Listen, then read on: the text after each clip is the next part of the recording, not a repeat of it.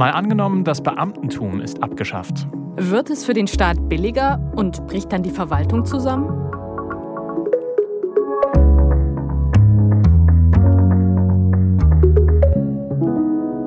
Moin, ich bin Marcel Hieberlein.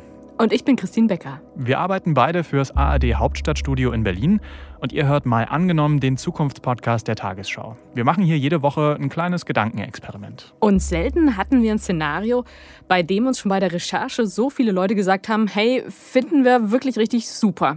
Das Beamtentum abschaffen ist unser Thema heute.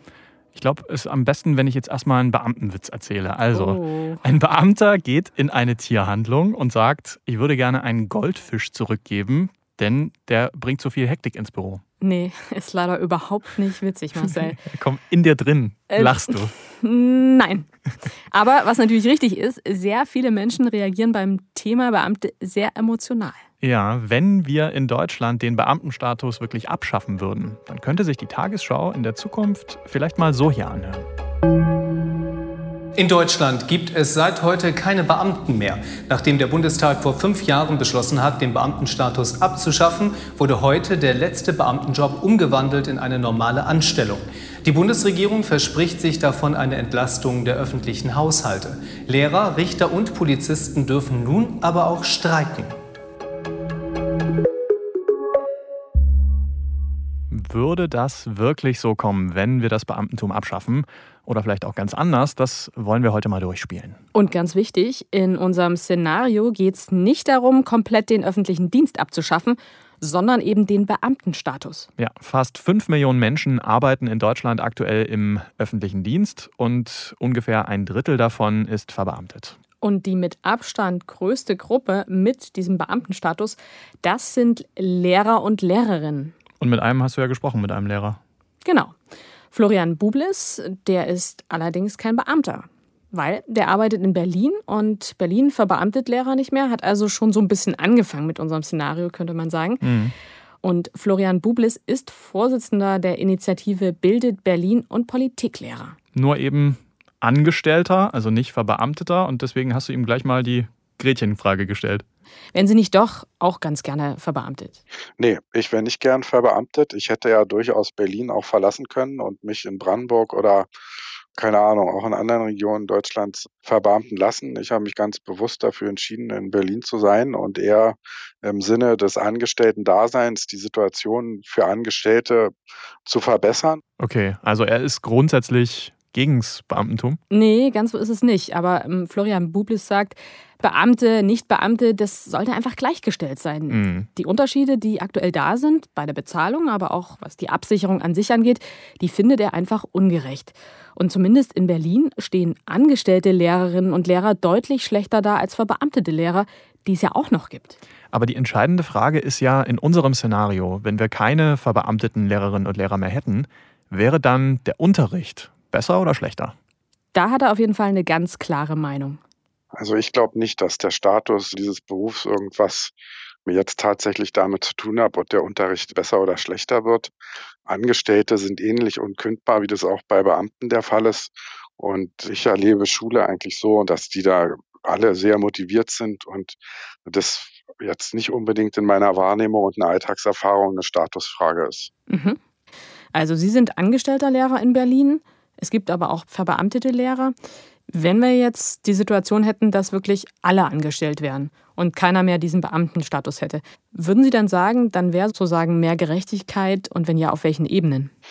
Genau, also wenn alle Angestellte wäre, dann hätte man die Debatte um die unterschiedlichen Gehälter, die es in einem Lehrkräftezimmer gibt, nicht mehr. Und man müsste sich dann eben als Angestellter nicht quasi als Beamter leid fühlen, weil man zwar eine geringere Bezahlung hat, aber trotzdem die gleichen Ansprüche an eingestellt werden. Deswegen wäre das eine sinnvolle Maßnahme, die für Gleichheit und Gerechtigkeit sorgt. Man müsste eben das nicht nur auf der Ebene der Bezahlung anpassen und ändern, es müsste auch auf der arbeitsrechtlichen Ebene natürlich angepasst werden.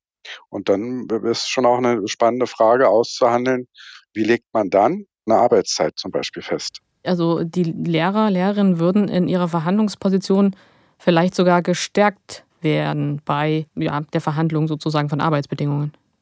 Na, unbedingt. Also jetzt hat man den Status, dass das Beamtenrecht in der Schule gilt und damit vom Dienstherr, also in Gutsherrenart quasi, Arbeitszeiten und Bezahlung festgelegt werden.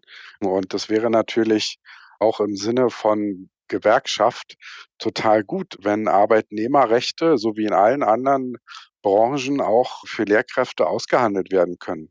Und den Vorteil hat man als Angestellter in Berlin, man kann streiken. Das dürfen Beamte nicht. Also für den Staat als Arbeitgeber, der bleiben wird, auch wenn Lehrkräfte Angestellte sind, wird die Sache insgesamt ungemütlicher. Das kann man auf jeden Fall sagen. Also der Berliner Senat musste streiktechnisch über Jahre eine Menge aushalten, weil die Rechte, wenn man die nutzt, dann kann es richtig Alarm geben. Und da ist es schon bequem, Beamte zu haben, wo man weiß, dass die auch gar nicht streiken dürfen. Und denen kann man die Arbeitszeiten verordnen. Also ich fühle mich als Angestellter schon emanzipierter und grundsätzlich auch partizipatorisch aktiver. Okay, also mehr Streiks könnte es geben, wenn der mhm. Beamtenstatus abgeschafft wäre. Das können wir schon mal festhalten. Bisher ist ja eigentlich genau das der spezielle Deal zwischen dem Staat und seinen Beamten, dass das nicht vorkommt. Also mhm. die Beamten kriegen eine feste Anstellung für immer vom Staat. Der Staat kümmert sich zum Teil um die Krankenversicherung und nach dem Job bekommen die Beamten auch noch eine super Pension. Im Gegenzug? Ja, da will der Staat natürlich auch was. Beamte müssen loyal und neutral sein, müssen den Staat am Laufen halten. Sie dürfen nicht streiken und sie können theoretisch einfach so versetzt werden, wohin der Staat eben will. Und so weiter und so fort. Das Beamtentum in Deutschland geht ja eigentlich zurück auf die Zeit der preußischen Könige, also so 18. Jahrhundert. Und die Idee war damals, um das nochmal kurz zu rekapitulieren, den korrupten Adel zu ersetzen, also auszutauschen gegen verlässliche Beamte, die dann nur dem Staat dienen, statt sich selber zu bereichern. Also statt blaues Blut Beamte.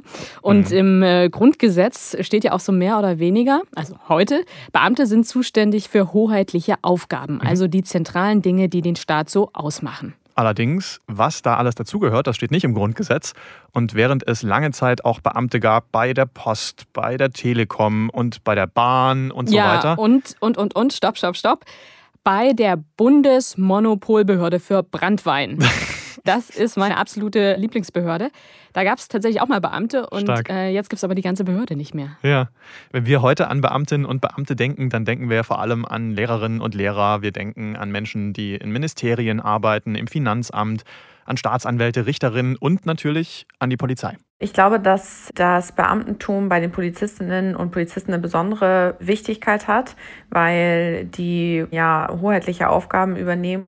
Ja, Hanna Bubert ist das, 29 Jahre alt, Kriminalkommissarin in Hamburg. Bei uns spricht sie als Mitglied der Deutschen Polizeigewerkschaft.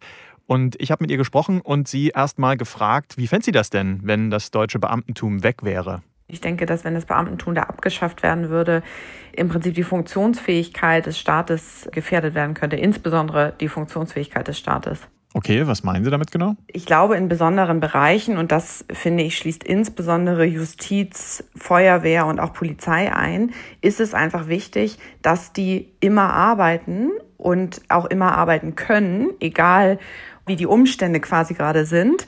Und ich stehe da sehr hinter, dass wir nicht streiken dürfen, weil das ein totaler Kontrast wäre, wenn wir uns auf die Straße stellen würden und im Prinzip gegen unseren Arbeitgeber streiken würden wenn die Polizei plötzlich anfängt, den Staat, für den sie arbeiten, in Frage stellt. Also wenn die nicht mal mehr Vertrauen darin haben, wie sollen dann Bürger Vertrauen in die Polizei oder in den Staat haben? Mhm.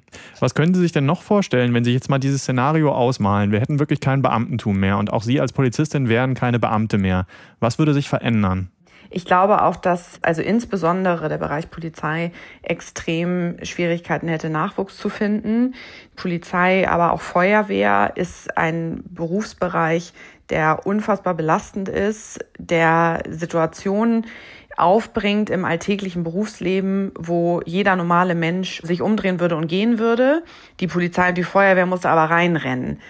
Und diese extra Gefahr, die man für sein Leben eingeht, um dem Staat zu dienen, den Bürgern zu dienen, wenn der Staat das nicht mal mehr absichert, indem er sagt, ich werde mich immer um dich kümmern, lieber Polizist, ich werde mich immer um dich kümmern, lieber Feuerwehrmann oder liebe Feuerwehrfrau, dann ist, glaube ich, die Nachwuchsgewinnung, es ist ja jetzt schon eine Katastrophe, aber ich glaube, dann gibt es einfach gar keinen Nachwuchs mehr. Hm, wäre wär sie denn Polizistin geworden, wenn es den Beamtenstatus nicht dazugegeben hätte? Ich meine, Polizisten sind ja an sich jetzt nicht so super bezahlt. Hm. Also Hanna Bubert sagt, sie hätte es auch ohne Beamtenstatus gemacht, aber insgesamt glaubt sie eben, wenn das Lockmittel Beamtenstatus weg wäre, dann wäre es super schwierig, neue Leute zu gewinnen für die Polizei. Ja, ja, das Lockmittel. Ne? Der Beamtenstatus ist natürlich auch ein Personalgewinnungsinstrument. Das ist jetzt ein Zitat des Beamtenbundes. Das ist ein richtig starkes Wort. Personalgewinnungsinstrument. Das ist so richtig mhm. beamtenmäßig.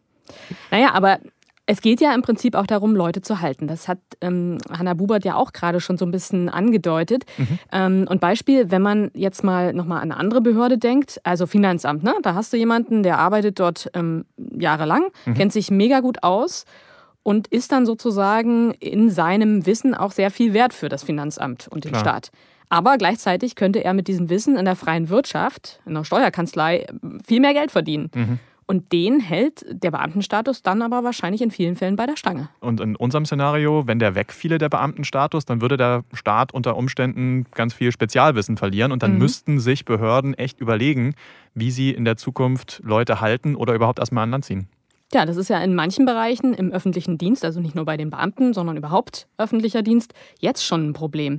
Da muss man dann ganz schön kreativ sein, sage ich mal. Mhm. Und ähm, jetzt komme ich mal zu meinem Lieblingsbeispiel in unserer Recherche. Die Stadt Hamm, die hatte vor ähm, einiger Zeit mal ein Problem, dass sie keine Ingenieure mehr gefunden hat ähm, für ein großes Straßenbauprojekt. Mhm. Und die hat dann eine spezielle Kampagne gemacht. Sie hat nämlich gesagt, hey, wir haben rausgefunden, Straßenbauingenieure und Ingenieurinnen stehen aus irgendwelchen Gründen auf Heavy Metal. Okay. Das heißt, wer zu uns kommt, kriegt on top als kleines Goodie eine ähm, Kreuzfahrt äh, spendiert, die irgendwie dieses Thema Heavy Metal hat, eine Heavy Metal äh, Musikkreuzfahrt. Was es alles gibt. Ja. Äh, absolut. Und äh, der Titel der Kampagne war dann, äh, kommt nach Hamm und baut den Highway to Hamm.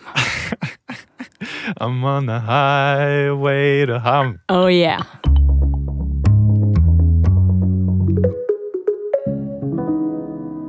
Wenn das deutsche Beamtentum abgeschafft wäre, was wäre dann? Das spielen wir heute durch.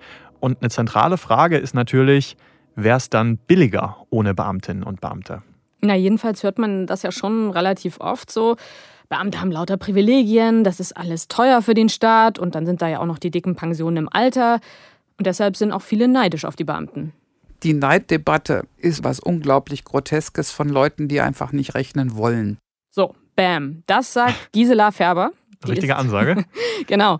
Die ist pensionierte Professorin, also selber Beamtin, und sie leitet immer noch die Forschungsstelle öffentlicher Dienst an der Verwaltungshochschule in Speyer. Mhm. Und sie kann offenbar gut rechnen. Auf jeden Fall. Sie ist eine der Zahlenmeisterinnen in dem Bereich, hat viele Studien gemacht. Und deswegen wollte ich von ihr natürlich auch wissen, ob es denn nun günstiger für den Staat wird, wenn es keinen Beamtenstatus mehr gibt. Ich glaube nicht, dass der Staat in irgendeiner Form nur einen Euro sparen kann, wenn er von heute auf morgen im Grunde alle Beamtenverhältnisse in Tarifbeschäftigte überführt. Okay, und dann wollte ich natürlich auch wissen, wie sie darauf kommt. Und ja. es wurde so ein bisschen komplizierter. Aber du hast es verstanden dann am Ende? So mehr oder weniger. Okay, dann legen wir los. Also, wenn es keine Beamten mehr gäbe, dann gäbe es ja quasi nur noch normale Angestellte im öffentlichen Dienst. Und wieso wäre das dann für den Staat nicht billiger? Es gibt tatsächlich viele Gründe. Ich mache mal so einen ganz einfachen. Mhm. Also Beamte haben von Haus aus oft mehr Arbeitsstunden pro Woche im Vertrag stehen als ihre Angestelltenkollegen. Also die arbeiten einfach länger pro Woche. Okay. Und wenn die nicht mehr verbeamtet wären, dann müsste man diese Zusatzstunden dann im Prinzip auch extra bezahlen. Okay, das habe ich schon mal verstanden. Und ein anderer wirklich wichtiger Punkt ist auch, wenn die ehemaligen Beamten nach der Umstellung immer noch genauso viel Geld auf dem Konto haben sollen wie vorher, mhm. dann müsste der Staat ihnen mehr Geld bezahlen. Mhm. Weil wenn die plötzlich normale Angestellte wären, dann gingen von ihrem Bruttogehalt ja auch noch Sozialversicherungsbeiträge ab, also Rentenversicherung, Arbeitslosenversicherung und so weiter. Beamte müssen sowas ja nicht bezahlen. Das heißt, in unserem Szenario wäre das für den Staat sogar erstmal teurer. Genau. Auch weil aktuell der Staat ja bestimmte Kosten für die Beamten in die Zukunft verschiebt. Mhm. Gerade was die Pensionen angeht. Zwar legen Bund und Länder Geld zurück, aber eben nicht genug, sagen die Experten. Und in unserem Szenario wäre das Geld für die Rentenversicherungsbeiträge direkt fällig. Der Finanzminister von heute würde stöhnen, wenn er die Arbeitgeberbeiträge sofort mitzahlen müsste. Das heißt, ein durchschnittlicher Beamter würde nicht nur 20, sondern wahrscheinlich so um die 30 Prozent teurer als heute. Sie könnten also, wenn Sie das umlegen, ich will nicht mehr für Beamte im Staatshaushalt ausgeben, müssten sie wahrscheinlich jede vierte Stelle von heute auf morgen streichen, weil sie nicht mehr finanzierbar ist.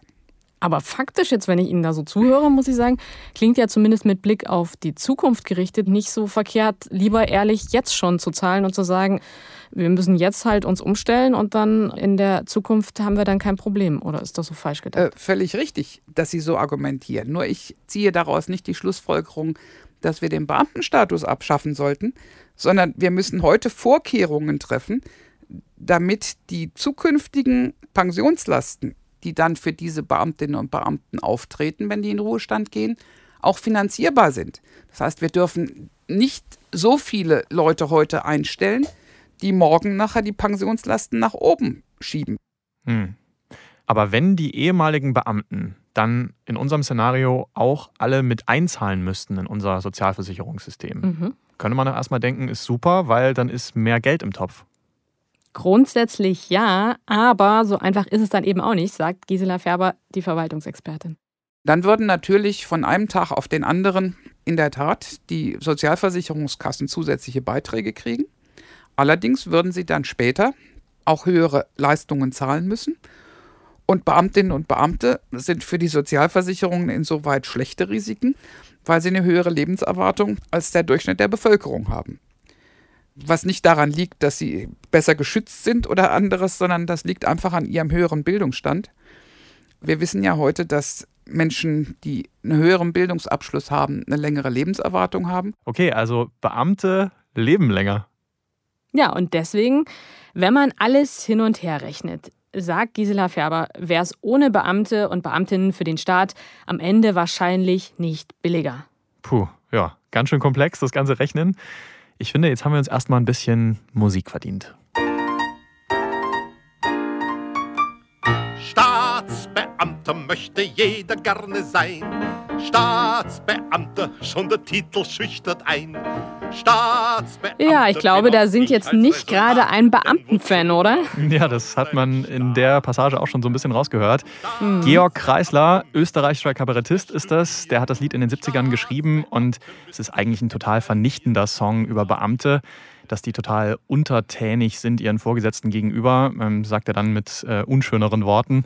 Georg Kreisler spielt da auf ja, die gängigen Klischees an, die es über Beamte gibt. Vor allem ja, dass sie grundsätzlich total faul sind. Es gibt bis heute meines Wissens keine einzige Studie, die diese Vorurteile bestätigt. Christoph Demke sagt das. Der ist Professor für Verwaltungswissenschaften in Vasa in Finnland und der hat sich mit dem Beamtentum in vielen verschiedenen Ländern beschäftigt. Es gibt aus den Vereinigten Staaten diesen Begriff Civil Servants are ordinary people. Beamte sind normale Menschen wie wir auch alle. Sie sind leistungsstark, sie sind leistungsschwach, sie sind motiviert, sie sind nicht motiviert. Das hängt auch sehr oft mit dem Arbeitsplatz ab, auch mit der Führung. Aber nicht nur weil man Beamter ist, ist man faul oder nicht innovativ oder inflexibel. Auf gut Deutsch gesagt, das ist alles Quatsch. Dann wäre das jetzt endlich auch mal geklärt. Ja. Und trotzdem sagt Christoph Demke, Deutschland hat echt das beamtigste Beamtenrecht überhaupt, also 1000 und eine Sonderregel. Die Europäische Union schaut auf Deutschland mit Verwunderung. In der Tat gibt es, glaube mit Ausnahme von Japan und Südkorea auch in der OECD kein Land, wo Beamte ein spezifisches Pensionsrecht haben, eine Lebenszeitanstellung haben, keine Kollektivverhandlungsrechte haben, ein allgemeines Streikverbot haben. Also alles das, was wir aus Deutschland kennen und auch oft für selbstverständlich halten, ist im internationalen Vergleich mittlerweile eine Besonderheit. Sprich, unser Szenario, also keine Beamten mehr so, wie wir sie kennen, würde sich in anderen Ländern gar nicht so extrem anhören. Total. Viele Länder gehen da eher von weg, dass manche ihrer Beschäftigten eine Extrawurst kriegen. Schweden zum Beispiel hat das Beamtentum fast komplett abgeschafft, bis auf Sonderregelungen für Richter insbesondere. Wie kam es dazu, dass die Schweden dem Beamtensystem den Rücken gekehrt haben? Das habe ich Christoph Demke gefragt. Die Schweden haben sich in den 80er, 90er Jahren das angeschaut und haben sich die Frage gestellt, brauchen wir das? Hat das Effekte auf das Verhalten von Beamten? Sind sie also deswegen zum Beispiel weniger politisch? Sind sie weniger korrupt? Und die Schweden sind zum Ergebnis gekommen, nein. Und deswegen brauchen wir sie nicht. Gab es denn da irgendwelche negativen Folgen? Das ist ja das Interessante. Wenn Sie jetzt die Schweden, die Holländer fragen würden, gab es bei euch negative Auswirkungen, dann würden Sie natürlich die Antwort bekommen, nein, das ist alles prima. Aber es gibt natürlich Probleme. Ein ganz einfaches Beispiel sind die Niederlande. Die haben die Beschäftigungsbedingungen von Beamten mit denen im Privatsektor weitestgehend angeglichen. Und jetzt haben die ein Attraktivitätsproblem. Also es wollen nicht mehr viele Leute im öffentlichen Dienst. Naja, warum? Weil es dort natürlich weniger Arbeitsplatzsicherheit gibt auch nicht mehr so ein großzügiges Pensionssystem gibt wie in Deutschland und deswegen ist der öffentliche Dienst weniger attraktiv geworden. Mhm. Glauben Sie, wenn man das Beamtentum in Deutschland abschaffen würde, dann würden Leute viel häufiger auch den Job wechseln? Jetzt ist es ja aktuell auch so, dass man weiß, oh, ich habe da quasi 1000 Prozent sicheren Job. Wenn ich den aufgebe, puh, da denke ich aber lieber zehnmal drüber nach. Ja, absolut. Das hat Vor- und Nachteile. Der Vorteil wäre natürlich, dass es viel mehr Mobilität geben würde. Sie müssen sich vorstellen, in Schweden kann sich jeder auf einen Job im öffentlichen Dienst bewerben, insofern er die Qualifikation oder die Kompetenzen hat. Man kann also unendlich zwischen dem öffentlichen und privaten Sektor wechseln und noch viel mehr. Man kann sich auch beliebig auf Spitzenpositionen von außen bewerben. Das ist in Deutschland möglich, aber sehr, sehr selten und sehr schwierig. Aber Mobilität bedeutet natürlich auch immer die Gefahr von Interessenskonflikten, natürlich auch die Gefahr von Korruption, die Vermengung von privatwirtschaftlichen Interessen im öffentlichen Dienst. Das ist also auch eine ganz komplexe Gemengelage. Das hat Vor- und das hat Nachteile, so wie alles Vor- und Nachteile hat. Vorteil mehr Mobilität. Im positiven Sinne, natürlich. Wäre das schwedische System denn aus Ihrer Sicht einfach auf Deutschland übertragbar? Ich würde eher sagen, nein. Auf der einen Seite zeigt ja gerade so ein Modell wie Schweden, dass die Abschaffung des Beamtentums überhaupt kein Problem sein muss. Also die Ängste, die in Deutschland bestehen würden, wenn man jetzt das Beamtenrecht reformieren würde, es muss zu keinen Katastrophen führen. Aber gerade die Frage der öffentlichen Beschäftigung oder auch des Beamtentums ist natürlich enorm mit nationaler Tradition verbunden. Deswegen würde ich niemals sagen, holt euch das schwedische Modell in Deutschland würde natürlich auch die Abschaffung des Beamtentums auf verfassungsrechtliche Probleme stoßen. Man müsste das Grundgesetz ändern. Aber ich glaube, das größte Problem ist einfach, dass wirklich die meisten Menschen in diesem Land sich schlichtweg nicht vorstellen können, dass ein Staat gut funktionieren kann ohne Beamte, so wie wir das kennen. Okay, das heißt ja auch noch mal, das wäre in Deutschland jetzt Stichwort ähm, Grundgesetz auch ein bisschen schwierig mit dem komplett Abschaffen des Beamtentums. Ja, und man muss auch sagen, dass Deutschland im internationalen Vergleich relativ wenige Staatsbedienstete insgesamt hat, also Beamte und Angestellte zusammen. Schweden zum Beispiel hat pro Einwohner gerechnet sehr viel mehr, aber die verdienen dort deutlich schlechter.